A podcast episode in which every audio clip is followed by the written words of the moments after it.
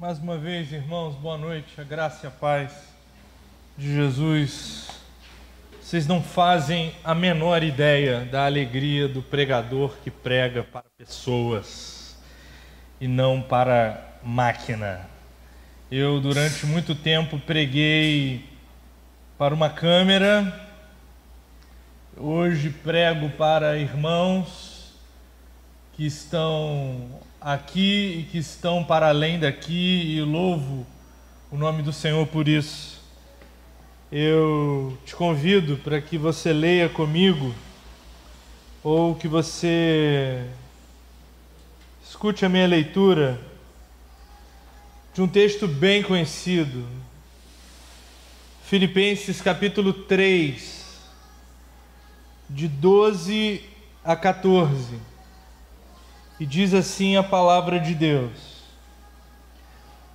Não que eu já tenha obtido tudo isso, ou tenha sido aperfeiçoado, mas prossigo para alcançá-lo, pois para isso também fui alcançado por Cristo Jesus.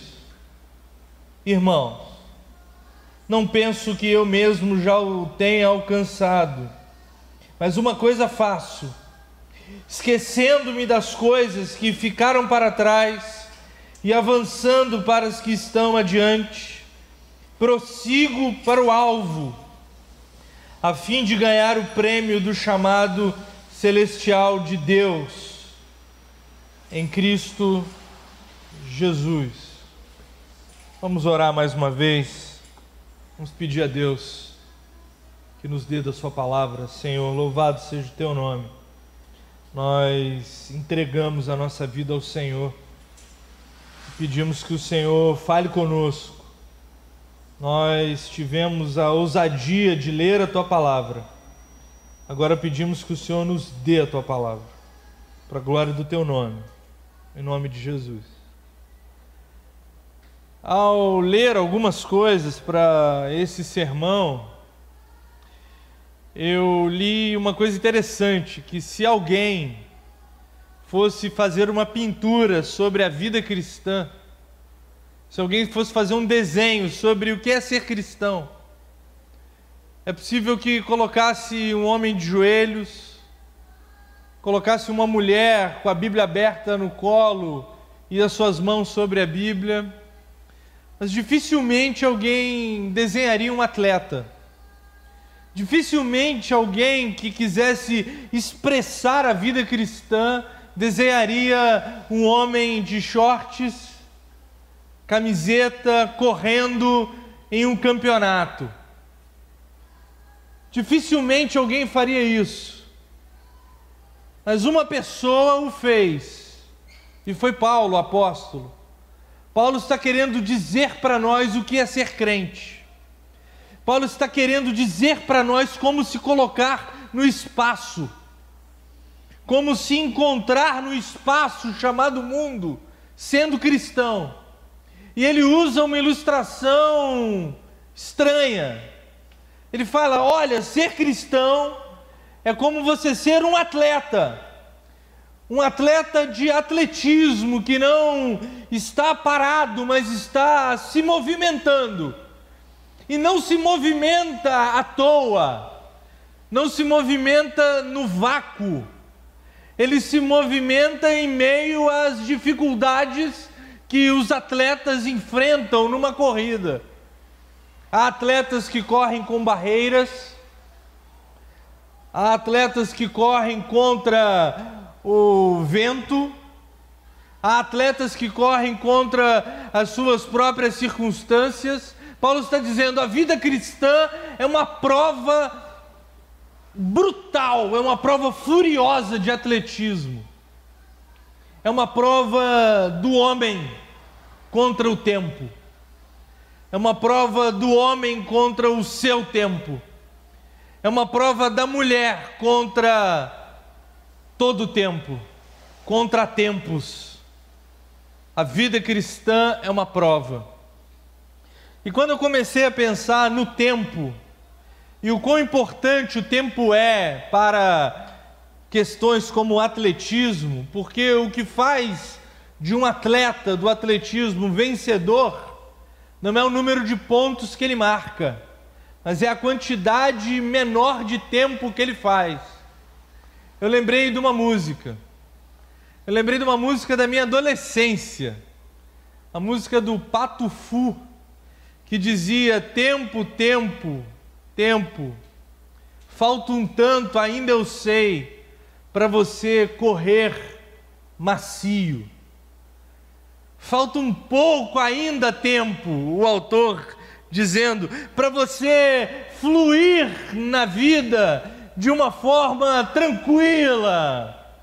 O Paulo ouviria a música do Pato Fu e diria: é verdade, falta pouco tempo para o tempo correr macio, tão macio que nem tempo haverá, tão macio que nem prova mais acontecerá. E o Paulo divide o tempo como nós dividimos. O Paulo divide o tempo em três. E Paulo dá nome a esses tempos, diferente daquilo que nós fazemos. Ou melhor, semelhante como nós fazemos, mas o Paulo divide a vida em esquecendo-me das coisas que para trás ficam. Ele divide a vida em esquecendo as questões que embolam a minha carreira, esquecendo-me daquilo que tenho dificuldade de fazer, tenho dificuldade de ser, tenho dificuldade de esquecer, esquecendo-me de tudo aquilo que se chama tempos e contratempos, eu prossigo e então ele sai do passado e se coloca no presente e fala: a partir de agora eu ando para frente. A partir de agora a vida é verbo. Vida deixa de ser substantivo e se torna ação, se torna atitude. Eu prossigo para o alvo.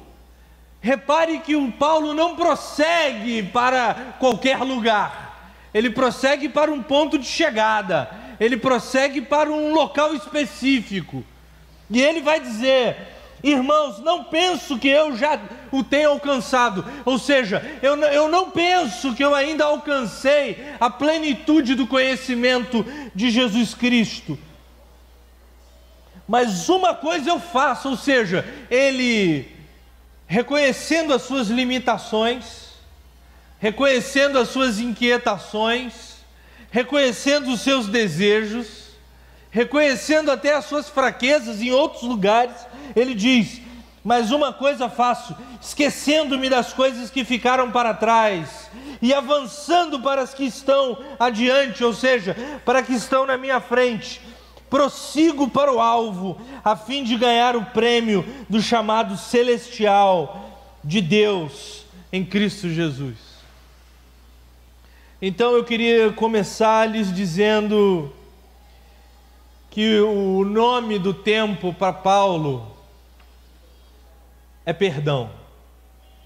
Quando Paulo lida com o passado, Paulo chama o tempo de perdão. Paulo chama o tempo de graça. Graça que desata os nós da alma graça que nos impede de vivermos em função daquilo que passou. Chico Buarque cantou: Deixe em paz meu coração, que ele é um pote até aqui de mágoa. E o Paulo vai dizer: Eu não. O meu pote já transbordou e já esvaziou. Então eu me esqueço das coisas que ficaram para trás. E é interessante que Paulo usa o verbo esquecer. Mas ele usa o verbo esquecer capiosamente. Porque a versículos anteriores ele mesmo diz que quanto ao zelo, versículo 6 do mesmo capítulo, quanto ao zelo perseguidor da igreja, Paulo tinha nas suas mãos, antes da sua conversão, o sangue sagrado dos mártires, o sangue sagrado das vítimas, daqueles que morrem em nome de Jesus. Paulo sabia que havia sido carrasco, Paulo sabia que havia sido um homicida, ou na melhor das hipóteses, um, um homem que topou o homicídio. Perdão não é esquecimento.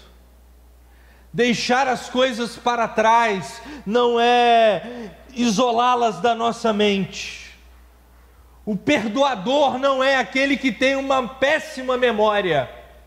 O perdoador é aquele que tem um excelente coração.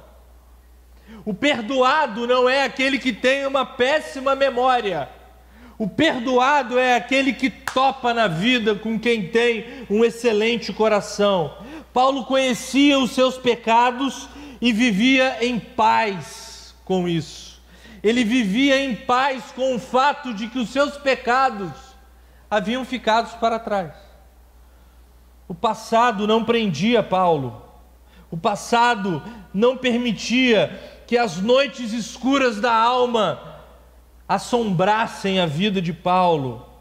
Mas a certeza do perdão, do perdão de Deus para com Paulo e do perdão que Paulo dava para os seus inimigos, a certeza do perdão dava a Paulo a paz para ter uma vida consertada para ter uma vida ajustada, para ter uma vida funcional, para usar uma palavra que a minha esposa ama. O perdão que Paulo experimentou, experimentou na carne quando Deus lhe perdoa, e experimentou no coração, quando ele é obrigado a perdoar, quando ele é obrigado a amar, quando ele dá um passo de fé para abraçar aqueles que queriam lhe matar, faz de Paulo alguém que não vive em função de mágoa e culpa quando Paulo diz, esquecendo-me das coisas que para trás ficam, ou seja, tirando os obstáculos que estão à minha frente, a fim de que eu corra, Paulo declara vitória sobre mágoa. O coração de Paulo não precisava ser deixado em paz.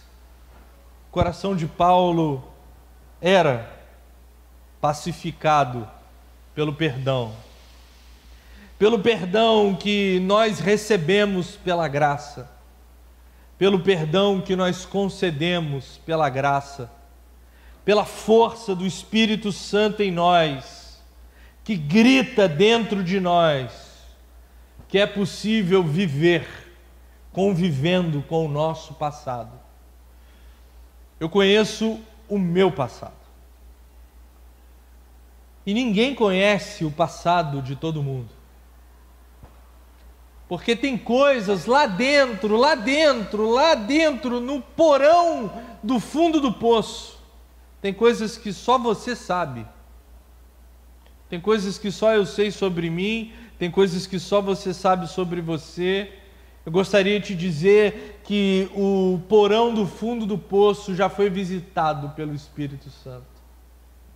E não importa o que você fez, não importa o que você deixou de fazer, não importa o que você disse, não importa aquilo que você omitiu, não importa nada nem coisa alguma, o grande Deus te perdoa, o grande Deus te ama, o grande Deus te acolhe. Então, Paulo, livre do passado, prossegue. E ele diz assim: esquecendo-me das coisas que ficaram para trás e avançando para as que estão adiante, prossigo para o alvo. Para o alvo, que alvo? Para o alvo. Aí ele vai dizer: a fim de ganhar o prêmio do chamado celestial em Deus, de Deus em Cristo Jesus. Ele sabia qual era o prêmio. Então ele corria em direção ao alvo o alvo que não estava em suas mãos, o alvo que ele não acalentava, o prêmio que ainda era apenas fé. Então Paulo continua correndo, correndo no presente. E para Paulo, presente é esperança. Porque que normalmente a gente pensa que presente é fé e futuro é esperança. Ah, você está esperando, então é esperança é aquilo que não aconteceu. Não, não.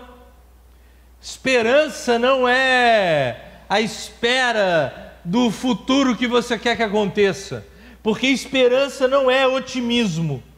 Esperança é aquilo que nos faz olhar para trás com gratidão e aquilo que nos faz olhar para frente com fome de desejo. E eu encontrei essa expressão na minha mente, fome de desejo. Agora eu não sei se eu tirei isso da minha cabeça ou se eu li isso em algum lugar. O fato é que o esperançoso é aquele cujo Deus espera que ele seja faminto de viver Cristo.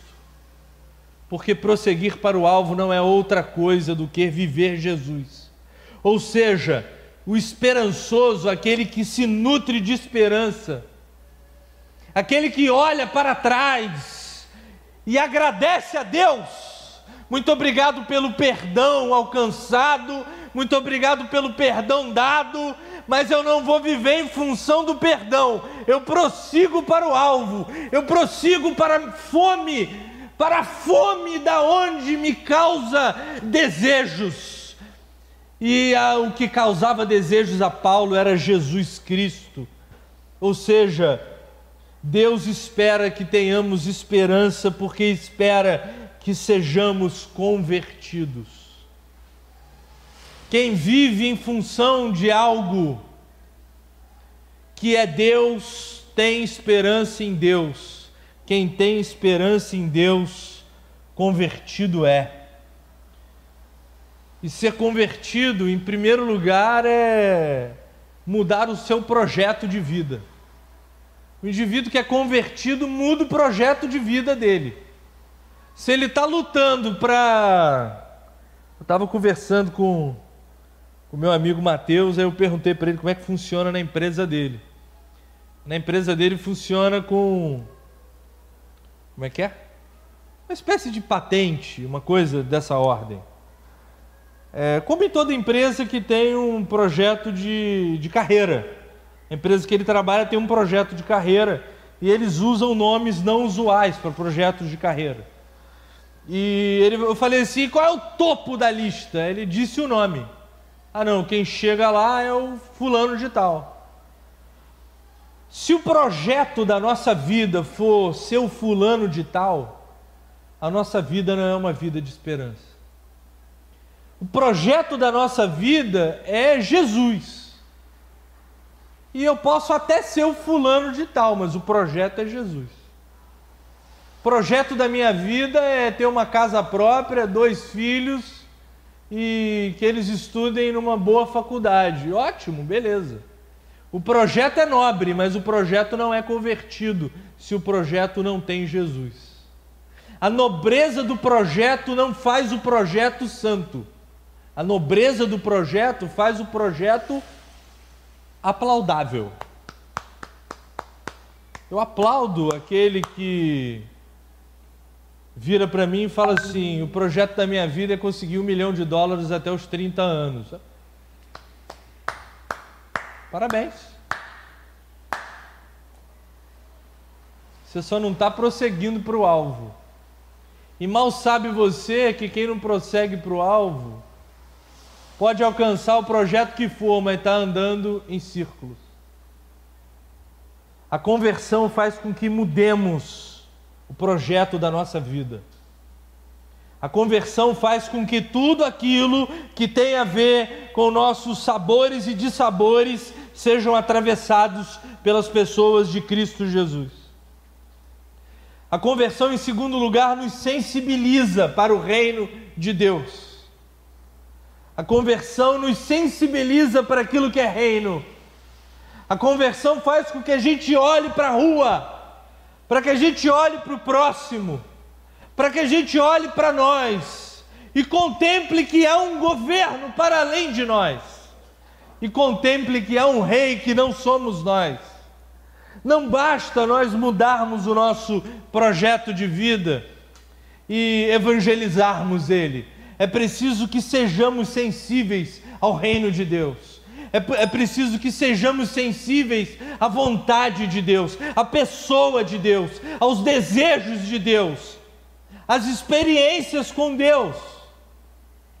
Significa que não é possível, não é possível viver uma vida que prossegue para o alvo sem ter experiências com a Bíblia. Não é possível viver uma vida que prossegue para o alvo sem ter uma experiência comunitária, sem ter uma experiência de louvação, sem ter uma experiência orante, ou seja, uma experiência de orar, sem ter uma experiência de vida devocional. Não é possível prosseguirmos para o alvo sem sensibilidade espiritual, sem sensibilidade para o reino de Deus, sem sensibilidade para as lutas e dificuldades que estão no nosso entorno. Não é possível. É por isso que nós mandamos, pedimos, encomendamos é a melhor palavra, três bottoms. Fizemos um bottom da igreja. Porque a logo da igreja é linda, porque a igreja é maravilhosa, e a gente fez um logo um bottom com o logo da igreja. Aí fizemos o bottom com o logo da igreja. Se você estava assistindo essa celebração desde o início, a Bianca estava usando um na hora de orar. Usando os três, na verdade. Aí a gente ama a igreja, só que a gente ama as crianças da igreja. Até porque a dona da igreja são elas. Porque delas é o reino de Deus. É o que o Senhor Jesus diz, né? Ó, das crianças é o reino de Deus. Se vocês não forem como essas crianças, vocês estão fora do game. Então, sejam como elas. Aí a gente fez o que? O bottom da Ministério das Crianças, Cidade Criança. Fizemos o bottom do Cidade Criança. Só que a gente não parou no bottom do Cidade Criança. Nós estamos no meio da pandemia. Então nós decidimos fazer o bottom da nossa campanha do Agosto Lilás.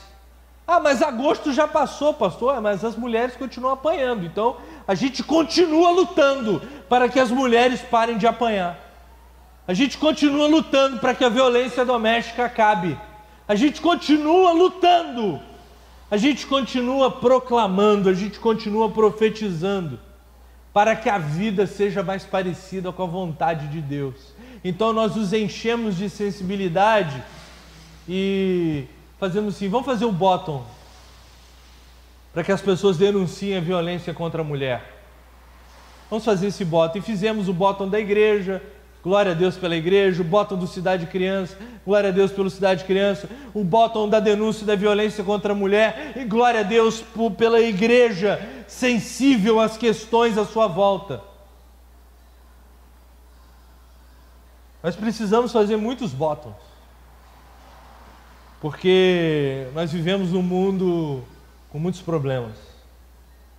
E Deus nos dará a oportunidade de atingirmos aqueles que Ele deseja que nós atinjamos.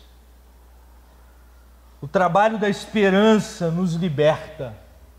Ai, perdão, irmãos. Terceiro lugar. Toda mensagem tem que ter três, três pontos. Se não tiver três pontos, não é uma mensagem.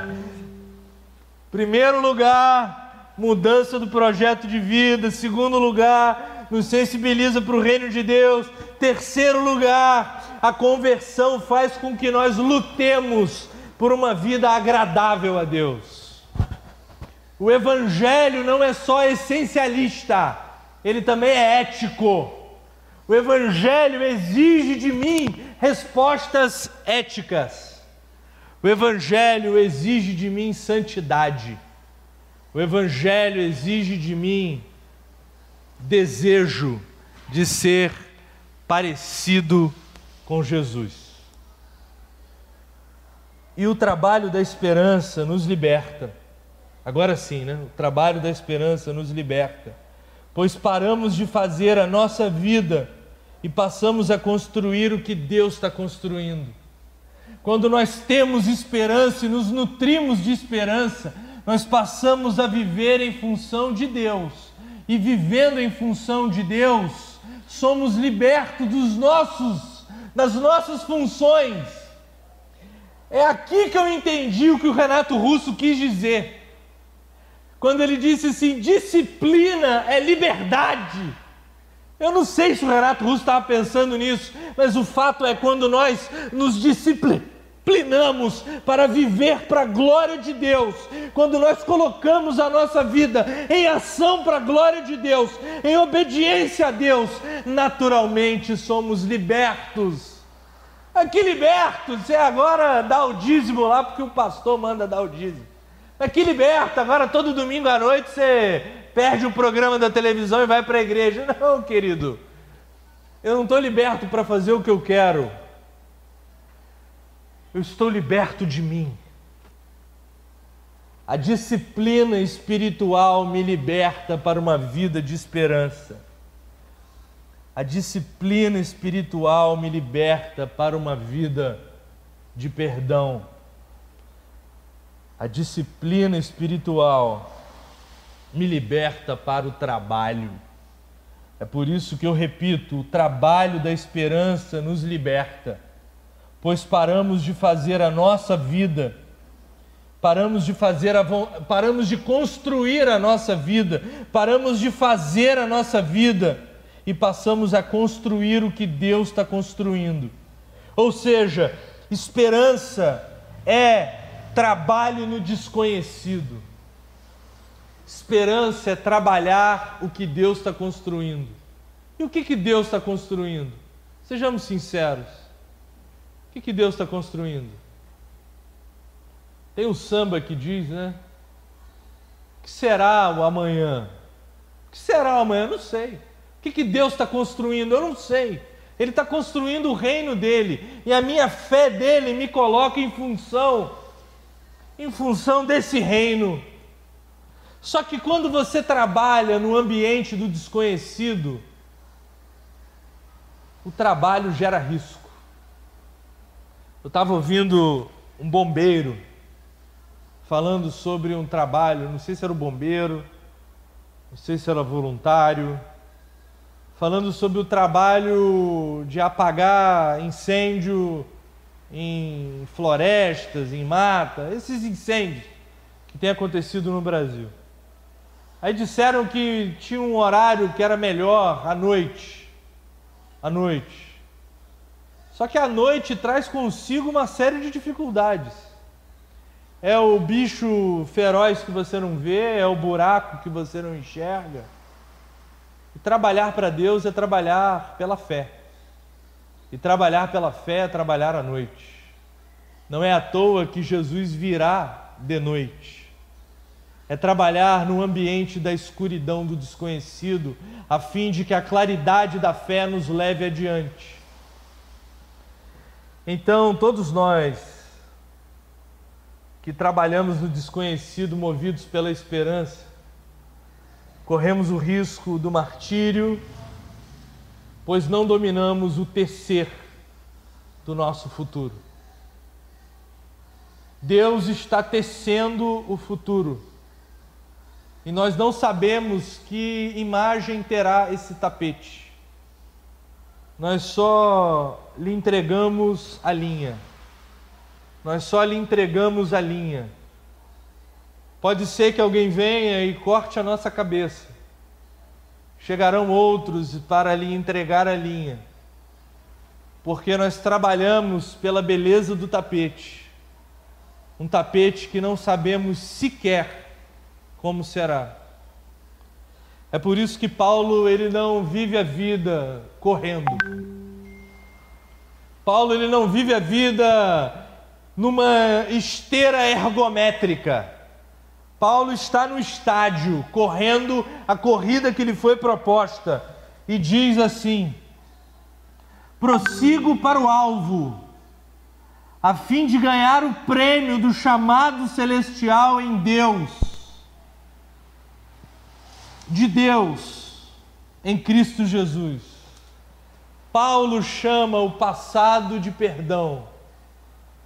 Paulo chama o presente de esperança, para por fim chamar o futuro de paz.